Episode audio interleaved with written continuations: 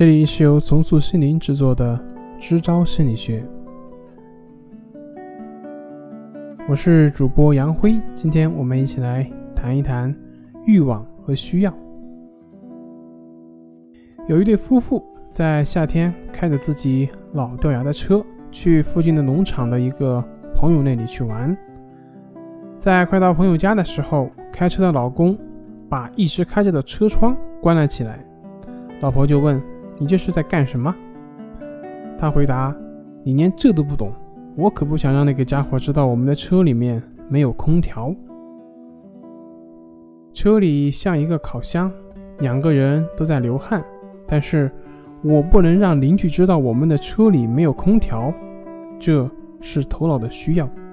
身体会说：别想那些了，我们现在热成这样，快开开窗户，凉快一点。但是。”头脑会说：“你疯了吗？我可不想别人知道我的车里面没有空调。”一个是身体的需要，一个是头脑的需要。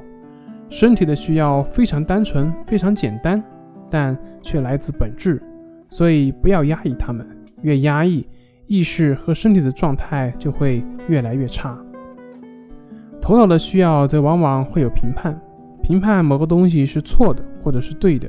而且它有它内在的故事，头脑永远需要理由，而身体不需要。身体想喝水的时候，不会问自己我为什么会渴呢？而头脑会有一个判断：我喝这样的水是不是太廉价了？我是不是该喝一点档次高的红酒？我们每个选择都有两扇门，一扇通往简单，一扇通往复杂。多去问问你的身体，从身体的角度去探寻，就会变得很简单；而头脑则是通往烦恼、纠结、焦虑、愤怒、嫉妒的门。决定推哪扇门是你自己的选择。